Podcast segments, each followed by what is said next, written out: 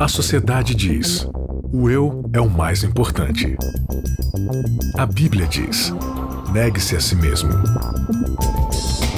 O mundo incentiva: siga seus desejos. Jesus convida: siga-me. A cultura diz: pense igual, seja igual, conforme-se. O cristianismo diz: não se conforme com os pensamentos deste século. Contra a cultura. O Evangelho clama pelo diferente. Seja muito bem-vindo ao Contra a Cultura, o seu podcast semanal de estudo da palavra de Deus entre amigos. É sempre uma conversa aqui que você encontra nesse espaço para a gente conversar, conversar e não discutir, mas debater a palavra de Deus. Ao meu lado, Maiara Costa. Para você que acompanha o nosso vídeo, você assiste aqui e você que não tem um vídeo, Só tem um áudio. só tem um áudio, você está ouvindo aqui a Maiara, eu e também Isaac Rezende, que está em que parte do planeta É será? uma boa pergunta. Onde você tá? Brasil. Brasil, você? No Brasil. Você está no Brasil, Tô. que bom. Ou Tô que ruim. Mais a nordeste do Brasil. Nordeste. Onde você tá, Isaac Rezende? Mais especificamente, estou em João Pessoa. Chegou. Que Ele chegou. em Paraíba. João Pessoa. Um abraço especial para os nossos amigos de João Pessoa, que também acompanham Contra a Cultura, né, Isaac?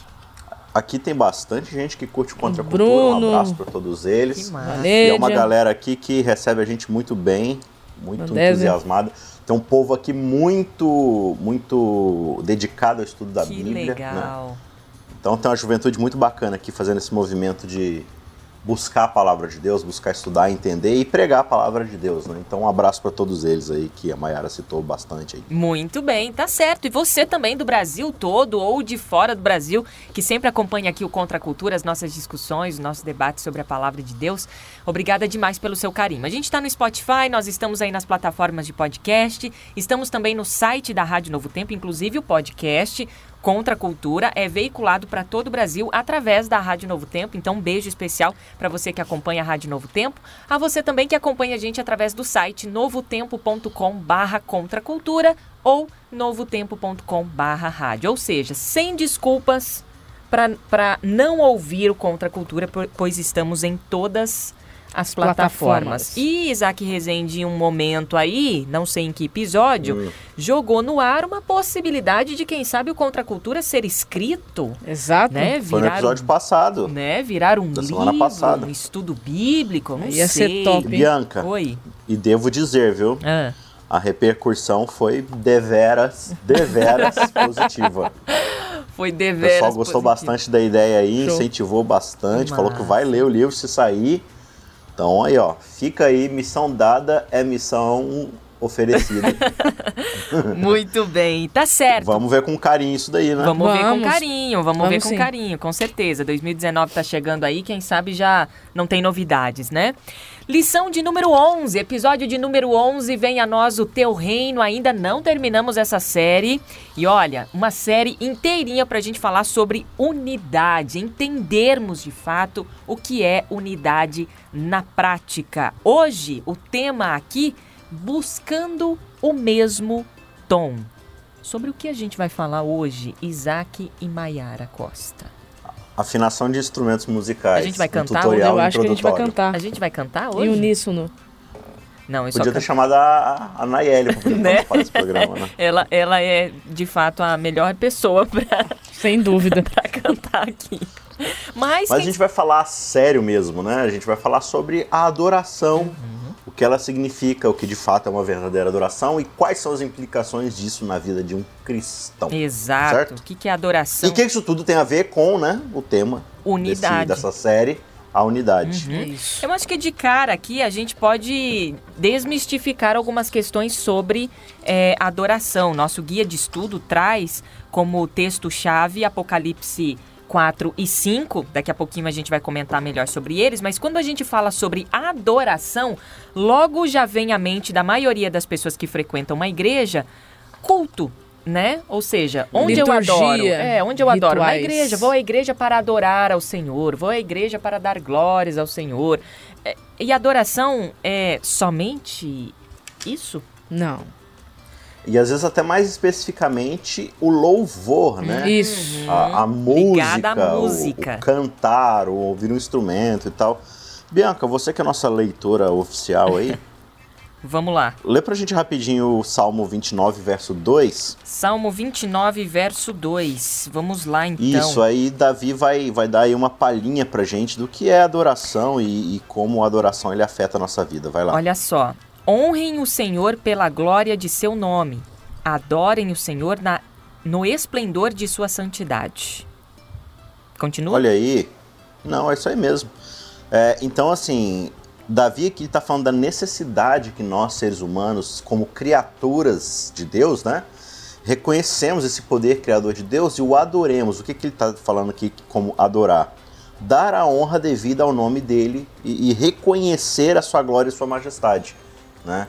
E, só que aí, às, às vezes, a gente tem a, a percepção de que Deus ele deseja ser adorado porque ele é alguém muito vaidoso, né? É, olha esse Deus aí, ele quer que eu fique falando coisas bonitas pra ele. Aí você fica lá, né? Não, Deus é grandioso. Aí Deus tá lá no céu. Isso. Obrigada. Mais um pouco, eu quero ouvir mais coisas. Uhum. Con- Continue falando, eu estou ouvindo. Repita mais uma vez, Diga-me mais a né? respeito disso. É, então assim, é como se Deus fosse um ego insaciável que criou o ser humano, criou as, as- as suas criaturas para poder ficar falando coisas bonitas, porque ele tem uma baixa autoestima, talvez, né? Só que o que a gente pretende, eu acho que discutir, se aprofundar um pouco mais nesse episódio, é que a adoração, é, claro, no certo sentido da temática da adoração tem a ver com quem Deus é e não com quem nós somos. Mas no sentido da utilidade da adoração tem a ver com quem nós somos e não com quem Deus é. Não ficou tão claro ainda, a gente vai se aprofundar Mas nisso. vai ficar. Mas basicamente assim, adorar a Deus, o tema da adoração é o caráter de Deus, é a sua glória, seu esplendor. Mas a grande utilidade, o grande benefício tirado da adoração é para o próprio ser humano. Né? Ótimo. Muito bem, então, buscando o mesmo tom, esse é o tema aqui do Contra a Cultura. A gente já deu essa introdução em relação à adoração e já vimos que a adoração vai muito além de músicas, liturgias e tem a ver mais com atitude, tem a ver mais com reverência e estilo de vida, a prática no dia a dia ah, perante Deus, né? O nosso guia de estudo traz aqui é, algumas passagens, né? E, e também algumas, algumas, alguns episódios em relação à adoração. Um deles que, que me chamou a atenção, e a gente já usou esse texto bíblico aqui em outros episódios, é em Atos 2. Atos 2, é... Atos 2, versículo 42. Quer ver? Vamos ler lá, ó. 42. Aqui na minha Bíblia diz o seguinte: todos, ou seja, eh, os discípulos no contexto ali da igreja primitiva, né, os convertidos, todos se dedicavam de coração ao ensino dos apóstolos, à comunhão, ao partir do pão e à oração. E aqui o autor do nosso guia de estudo traz que essas a comunhão, a, a, ao partir do pão, né, esse, essas práticas aqui dos, dos recém-convertidos ao cristianismo eram de fato adoração para a igreja primitiva. Naquele contexto era um, era uma- um modo prático de adoração, né, Maiara? Sim. É, Lembrando aqui que ele não está falando necessariamente de culto, né? Mas ele está mostrando que o estilo de vida daquela comunidade era sempre juntos. Em todos os momentos. Ali nos momentos sociais, nos momentos espirituais, eu vou separar assim, não gosto de fazer isso, mas vou separar por Tem didática, né? dicotomia, né? É, não. Mas você percebe que eles estavam sempre juntos buscando o bem comum. É isso que eu consigo encontrar aqui nesse texto, né? E para você conseguir viver sempre junto buscando o bem comum, buscando o bem dos outros, você tem que ter perseverança. Senão você não consegue. Então perceba que é ter uma vida de adoração a Deus, pelo menos o que eu enxergo nesse texto aqui de lição prática, é você viver buscando o bem comum. Isso é uma forma de adorar a Deus, porque Deus ele busca o bem comum. Isaac. Agora, qual que é a grande questão do bem comum, né? Como é que a gente sabe o que é o bem comum? Porque, por exemplo, eu tenho na concepção da minha mente o que, que é o bem. A Bianca deve ter uma outra concepção do que é o correto, de como as coisas devem ser feitas. assim consequentemente a Maiara. Cada um tem sua percepção. E aí quando você contempla a história da humanidade, por exemplo, você vê vários movimentos políticos, várias revoluções de pessoas, digamos assim, iluminadas, inteligentes, de liderança forte, revolucionárias, que tomaram o poder de alguma forma e estabeleceram a sua visão de como as coisas devem ser feitas, né? E você percebe na maioria dessas revoluções que as pessoas, em geral, sempre tem grupos que não aceitam, né? Sim. E quando grupos não aceitam, o grupo que está no poder precisa impor a sua visão, geralmente por meio de coerção, violência, né? Opressão, sim. Porque é, por causa da opressão. Porque você sempre vai ter discordância. E aí a forma de você impor sua vontade é por meio da, da imposição da força. Só que aqui o texto ele fala pra gente que para haver unidade dentro de uma comunidade é preciso haver o quê? Perseverança na doutrina dos apóstolos. A palavra. Porque não tem a ver com o que eu acho que é, não tem a ver com o que a Bianca acha que é, não tem a ver com o que a Mayara acha que é, tem a ver com o que a Bíblia diz. É, com o que Deus diz ser a perseverança em cima de, de, de realmente o que, que, a Bíblia diz. E é impressionante que, por exemplo, quando a gente fala de música e adoração, todo mundo tem uma opinião sobre qual é a música que Deus aceita, né? Sim. E geralmente isso está ligado ao nosso gosto, é. né? Sempre. Aí é que tá, Bianca, eu tô no ponto-chave. Qual é a música que Deus aceita? Obviamente que é a que eu gosto, né? Porque Deus e eu, coincidentemente, temos o mesmo gosto musical, né? Então, assim, isso que a gente está falando de música. A gente já estabeleceu aqui que adoração não é meramente música. Mas é, isso é para tocar num ponto. Quando você começa a falar de outras coisas, geralmente a gente não está empenhado em buscar o mesmo tom da adoração. Cada um. E, e isso é muitas vezes é influenciado também pela ideia de que nós não adoramos Deus por quem Ele é, mas nós adoramos Deus pelo que Ele pode nos dar. Sim. Né? Então a gente, a gente adora e agradece a Deus por algo feito por Suas mãos, por um grande é, trabalho que ele fez por nós, por uma grande bênção que ele nos, nos favoreceu naquela semana e tal. Então, quando a gente atrela a Deus algo que ele nos dá, aí também temos um grande ponto para divergir no tom da nossa adoração com outras pessoas, né? porque cada um vive uma realidade, cada um tem a sua experiência na sua devocional com Deus. Só que quando a gente adora a Deus por quem Ele é, pelo seu caráter, por, por, quem de fato Ele representa na nossa vida, baseado naquilo que a gente encontra nas Escrituras, então a gente estabelece um padrão e uma base para as quais, pelas quais, pela qual, né, todo mundo pode junto ali no mesmo tom adorar a Deus. O que você falou também, Isaac, tava, eu estava passando aqui na minha mente, né, que juntando a introdução também que a gente fez aqui a, a respeito de adoração, é, adoração é um estilo de vida, ou seja, é uma atitude minha perante é, esse Deus que eu adoro, né? Ou Sim. seja, é uhum. uma quando eu conheço a Deus e quando eu entendo quem Ele é, eu tenho uma, uh, uma atitude de gratidão e reconhecimento pelo que Ele é para mim. Sim. Né? Uhum. Ou seja, se Ele é criador, então eu, eu tenho uma atitude de respeito e gratidão pela, pela criação. criação. Se Ele é amor, eu Sim. tenho um respeito e gratidão pelo amor que ele me dá. Se né? ele é redenção. Exatamente, é ou seja, sacrifício, coisa. é a atitude Sim. que eu tenho. Eu adoro Se o ser humano é a sua imagem e semelhança, né? Exato. É a resposta, né? É a resposta, então, de uma pessoa grata ao Senhor pela criação, pela salvação, pela é, remissão, uhum. enfim, então, né? Então você percebe que a adoração, ela tem que permear todos os campos da existência. Não é apenas o que eu faço dentro de um lugar uma, Sim. duas ou três, quatro vezes na semana. Porque assim como praticamente tudo no cristianismo, né, e a gente estabelece aqui cristianismo como essa cosmovisão né, uhum. bíblica dentro da nossa vida, é, adoração não é um evento. Adoração é realmente aquilo que eu sou. É um processo, eu faço. né? É. Então, por exemplo, se eu reconheço que o ser humano é a imagem e semelhança de Deus e dentro de cada ser humano existe uma fagulha da imagem divina, então, como eu trato o próximo? É. Né? Como eu trato aquele que está ao meu lado? Eu trato com amor, eu trato com perdão, com cuidado, com interesse genuíno? Ou eu distrato, chamo de idiota, eu discordo dele de forma violenta, é, é, esculachando ele na frente de todo mundo e tudo mais, dentro da minha própria comunidade, né? Como é que eu trato aqueles que estão combalidos, que caem? Tudo isso aí tem a ver com adoração, né? Tudo isso aí tem a ver com dar a glória a Deus. Então, é, uma outra forma da gente adorar a Deus errado, por exemplo, é a gente não levar em consideração aquilo que ele fala e querer tomar para nós mesmos a glória daquilo que ele é. Uhum. Né? Então, por exemplo, é, eu falei um negócio aqui, acho que uns dois episódios atrás, ou no episódio passado, não me lembro, e até me deram um toque nisso, eu não tinha parado para pensar. Assim, é, por mais que eu não tenha querido falar isso, Não sei se esse verbo está certo, querido. Enfim. Mas aí é, a gente acaba, às vezes, repetindo certas coisas e a gente só tem que tomar cuidado. O problema não está em falar certas coisas e se expressar de forma errada, mas em, de fato, viver aquilo que a gente está expressando, uhum. né? Então, eu, eu falei assim, ah, a gente precisa viver o evangelho. Tem certas conotações, assim, você pode dizer assim, não, precisamos viver a luz do evangelho, a luz do que o evangelho significa na nossa vida e tal. Isso é uma coisa.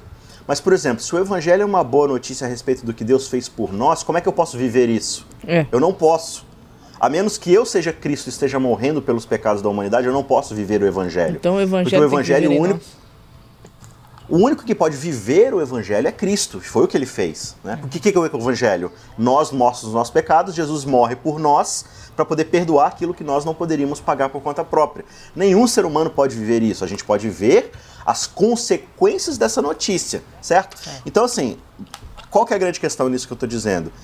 Muitas vezes a gente quer viver aquilo que só Cristo pode viver por nós, que é o fato do perdão dos nossos pecados, que é a graça, né? É, adoração também é justificação pela fé, porque justificação pela fé é o ato de eu aceitar o presente que Deus me deu na cruz, né? Os efeitos do seu sangue. Então, quando eu vivo uma vida de obras, no sentido de tentar realizar certas obras, certas obediências, obedecer a palavra de Deus, num sentido de tentar pagar os pecados que eu cometi um dia e que, e que eu tenho em dívida com Deus, isso é um ato de desadoração. Uhum. Isso é jogar por terra a verdadeira adoração.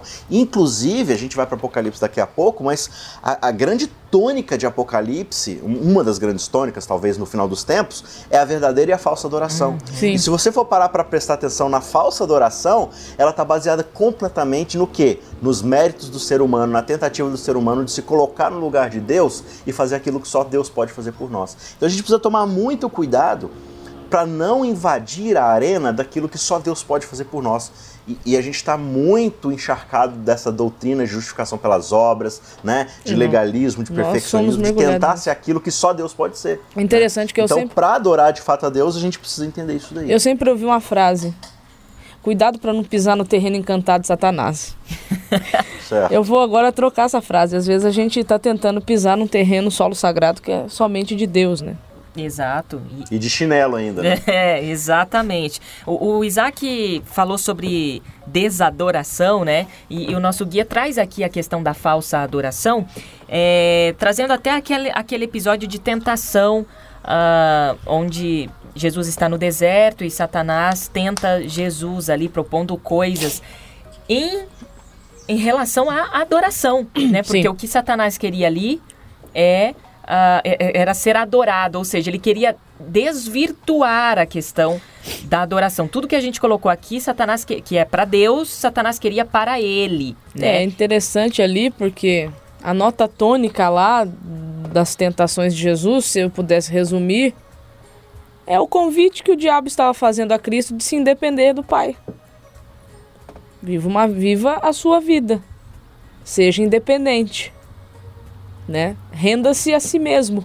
Que é o que ele fez para Eva lá também, sim, né? Sim. Seja independente. Então é, é, interessante que assim, às vezes a gente fica é, refletindo ao que será que é adorar Satanás. Eu não adoro Satanás de jeito nenhum, Deus me livre. É, mas a partir do momento que eu assumo a postura de querer ter uma vida rendida a mim mesmo, eu já estou adorando Satanás. Ou seja, independente também de Deus. Ah, não, eu consigo Sim, isso sozinho. Pra é, é adoração a Satanás, ele está sendo glorificado. Quando eu tenho essa postura, né, egocêntrico, egoísta, ele está sendo glorificado, não Deus, né? Fala, Isaac. É, até porque, é, de novo, essa questão da adoração aqui é a quem você presta a sua legitimidade em termos de consciência também, né? Não é simplesmente, de novo, a gente tem no nosso imaginário cristão a ideia de que a adoração é você se ajoelhar e ficar se prostrando e falando, ah, adorado seja, né, tudo mais é, como realmente uma liturgia apenas. Mas essa ideia de, da devoção da nossa mente, de, de para quem vai a nossa mente, é uma das grandes questões que envolve a adoração verdadeira e a adoração falsa, né? Então, quando Satanás ele consegue lá no céu falar assim, olha, eu discordo daquilo que Deus pensa, eu discordo da, das ideias de Deus para o mundo e eu acho que eu posso governar o mundo de uma forma melhor. Pronto, ali ele estabeleceu uma nova ideia, uma nova filosofia de vida e conseguiu inclusive que um terço dos anjos se juntassem a essa filosofia, né? E aí a gente começa a observar na história humana que Satanás está o tempo todo estabelecendo essa filosofia e oferecendo ela para que cada um de nós possa escolhê-la no lugar de escolher aquilo que Deus estabeleceu, né? Então, quando aqui é, isso aconteceu com Jesus, mas quando acontece com nós, a falsa adoração não é Satanás aparecendo e falando assim, gente, eu vou aparecer aqui, Lúcifer, né? Capitão das trevas, e aí vocês se ajoelhem, né? E se prostrem diante de mim e cantem palavras bonitas ao meu nome. Você nunca vai ver Satanás fazendo isso. Claro, nunca é uma palavra muito forte, né? Mas deu para entender a ideia. É sim. Essa não é a tática de Satanás. Qual que é a tática de Satanás? Fazer você se voltar para si mesmo. Para você mesmo. Então, quando eu vivo uma vida regrada no meu próprio eu, na minha própria consciência, quando eu acho que o meu jeito é o melhor jeito, quando ao invés de buscar unidade, na igreja, eu fico tentando de forma opressiva, politiqueira, tentando impor a minha visão do que é certo e errado, ao invés de buscar a palavra de Deus. Quando eu, eu trato os outros de forma equivocada, achando que eu sou melhor do que todo mundo, quando eu quero as glórias para mim mesmo, eu estou adorando a Satanás.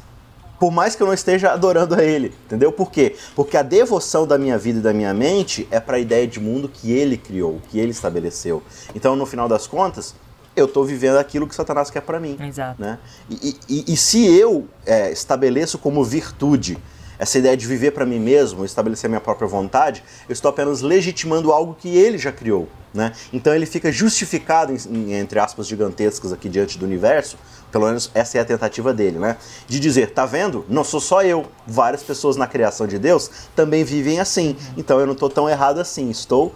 Essa é a grande questão do grande conflito. Né? Então, mas aí quando a gente chega no Apocalipse, principalmente na entronização de Cristo, né? Que são os capítulos 4 uhum. e 5 ali. Ah, né, e quando você vai avançando no texto e chega lá no 14 também, você percebe que existe um movimento contra a cultura Satanás. Vai além. Uhum. Porque realmente ele está tentando ainda se justificar diante do universo. Só que agora Cristo, ele também tem uns frutos a apresentar, que são dele, mas que aparecem uhum. na vida daqueles que o receberam. Então, é, você percebe que essa questão de adoração é, realmente é, é a quem você está rendido, uhum. a quem você se devota. Isso é adorar, né? Bom, vocês estão citando Apocalipse, faltam quatro minutos aí para a gente terminar esse episódio, e, e, eu acho que é bem bacana a gente falar sobre Apocalipse 14, né?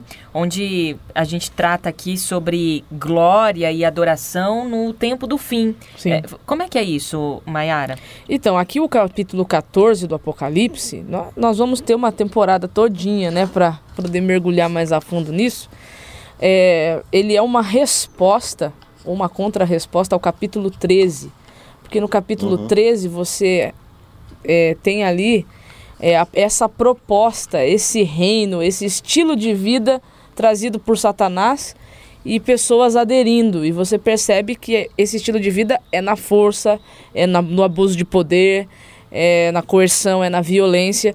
E aí você tem o capítulo 14 como contra-resposta. Em que sentido? É mesmo é, Satanás querendo se impor usando até mesmo autoridades políticas e religiosas para isso, se preciso for, você encontra um remanescente que quer permanecer vivendo no estilo de vida de Cristo. E esse estilo de vida é um estilo completamente rendido a Deus como Criador, como Redentor. E por quê? Porque sabe que esse Deus ele já é vitorioso e que essa proposta de Satanás ela vai chegar ao fim. Temei a Deus e dai-lhe glória, e adorai aquele que fez o céu, o mar, a terra, né? As, as fontes das as águas. Fontes das águas. E, e, e a questão também da adoração será um ponto de grande debate, né? Grande discussão, na verdade, no tempo do fim, né? Sim. Que tem a ver com, com o que a gente falou agora há pouco, esse lance de rendição. A quem eu me rendo, Sim. né? A quem eu me prostro. E aí, quando você pega o capítulo 13, por exemplo, do Apocalipse, você percebe ali que pessoas se renderão ou por conveniência ou por convicção. Mas quando você chega no 14, você percebe que aqueles que estão rendidos a Deus estão rendidos por convicção. Não é por conveniência, é por convicção. Uhum. Até porque estar rendido a Deus custa tudo, inclusive a própria inclusive vida. Inclusive a própria né? vida, exatamente. Então você tem que estar muito convicto daquilo que, que, que, você tem.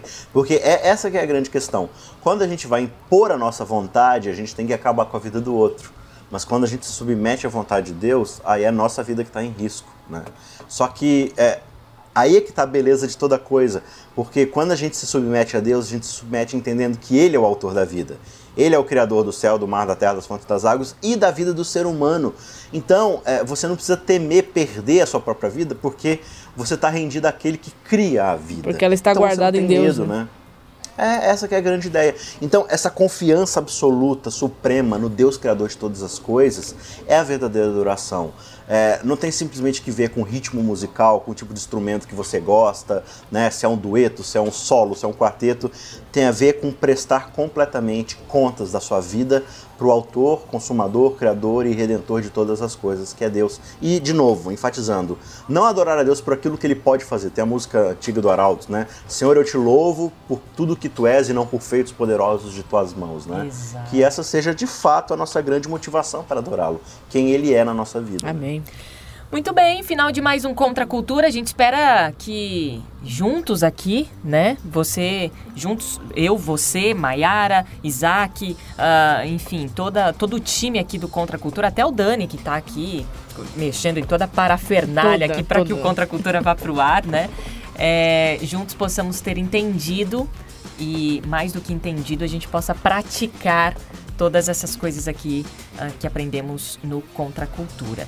A gente volta na semana que vem com mais um episódio Isaac Rezende. Um beijo pra você Até lá. e até lá. Até lá, Beijão. amigo. Um abraço. Valeu, Mayara Costa. Valeu, Bia. Será que a gente pode ensaiar uma música pra semana que vem? Ah, podemos tentar? Não. Valeu, até semana que vem. Contra a cultura. O evangelho clama pelo diferente.